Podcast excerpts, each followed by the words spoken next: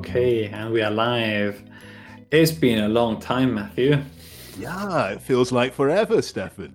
Yes, I went on holidays and then they never called me again. I'm joking. Well, it's good to have you back, eh? It's good to be back. Okay, so Matthew, what are we going to speak about today? Okay, we've got an interesting topic today, Stefan. We're going to talk about present perfect and present perfect continuous. What's the difference? When do we use? Uh, hopefully, we can make it a little bit clearer. Yes. Okay, some students they find it difficult, ¿no? Hay quien le cuesta ver la diferencia entre el simple y el continuo cuando los usamos. Let's start with the structure, okay? So, para el simple usamos el have con la tercera columna, ¿no? El pasado participio. Um, bueno, sería have o has. Si es he, she, it, ok, usamos has y, y, la tercera columna. Si es un verbo regular, ok, le añadimos la ed, como siempre. Y luego en el continuo usamos have been con el verbo en gerundio, con ing. O si es he, she, it, has been con el verbo en ing.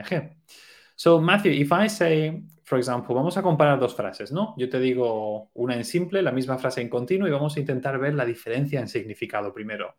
Si yo te digo, Matthew, I have worked uh, five hours, or I have been working five hours, what's the difference in meaning? What what differences can you do you perceive in meaning?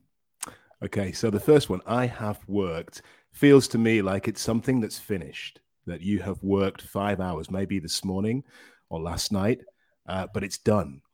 But if you tell me I have been working, then it feels to me like you have done that and it's still continuing. So you're still working. Mm-hmm. Yes, exactly. Also, um, we need to remember, we need to remind students that uh, present perfect has an effect in the present. Okay. So we always use it when we want to have an effect. So if I can say, Oh, Matthew, I have worked for five hours, I'm so relieved to have finished. Yes.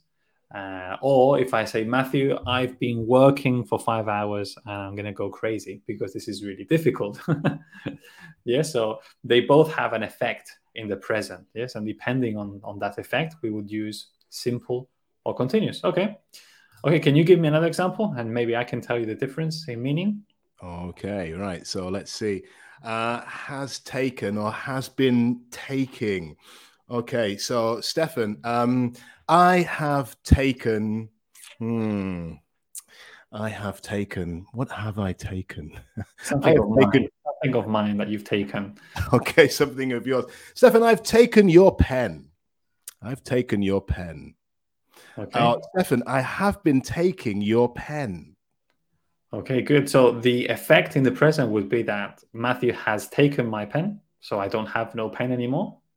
And if Matthew has been taking my pen, when I get my pen to use it, there's no ink. Okay. Why? Because the difference here would be for me, the main difference is in duration. Like Matthew has taken my pen. This is an action that has finished. Ya lo ha hecho. And if you have been taking, okay, Sí quiere decir que la ha estado tomando durante un periodo de tiempo. O sea, que no es algo, eh, algo puntual, sino que es algo que ha estado ocurriendo durante mucho tiempo, ¿no? So that's the differences that I, I can see. So as we said, uh, when we want to emphasize an action or a result, what do we use, Matthew? Simple or continuous? Okay, good, Stefan. So if we want to emphasize the action that's happened or is happening, we use continuous. But if we're focused on the state or the result, then we can use simple. Okay, good. And if, for example, if I say, Matthew has taken my pen, okay, and I'm angry, I don't have my pen, there's a problem, yes, then I would use simple, wouldn't I? That's because, right. Because for me, the importance is not the duration. For me, the important is the end result. Is the result. And that result is having an effect right now in uh-huh. the present. Yes. We could change it, for example. Hey, Matthew, I have taken your car. Now, what do you understand by that? it was you. Okay. So right now, I don't have a car because Stefan has taken it again. Yes. Okay. And then when we want to give emphasis on duration, which one would we use, simple or continuous? So then it's continuous because what we want to focus on is the length of time, the duration that has passed. Exactly. So I can be saying, "Hey, Matthew, I've been taking your car for a, for a long time now." okay. And also, it's interesting because when we, uh, for example, this one, I have taken your car. I have been taking your car. Um, so if I say I have taken your car, we assume we understand that it's one action only. It's finished, no more. Okay. But when we use present perfect continuous, there is a bigger chance or probability that this action is going to continue. Yes. Entonces, cuando usamos el simple, es como que la acción da, da más a entender que la acción está terminada, pero cuando usamos el continuo, da más a entender de que la acción puede continuar. Realmente no lo sabemos, ¿no? Pero parece ser, da más esa sensación de, de que la acción va a continuar funcionando o va a continuar. Okay. And then, Matthew, then we have two words, since and for. Sometimes students might not know when to use them. So, is there any clue to help us with this? Yeah, you're right, Stefan. It's really easy to confuse these two words and to use them at the wrong at the wrong time. Let's think about for to start with. We can use for to talk about a period of time. So maybe imagine, I don't know, uh, last Thursday um, until today is Wednesday. You could say, okay, I've been exercising for five days, for for five days, a period of time, something's been happening. But if we want to talk about the point or the moment in time when something happened, then we could change it and use since. I've been exercising since Thursday.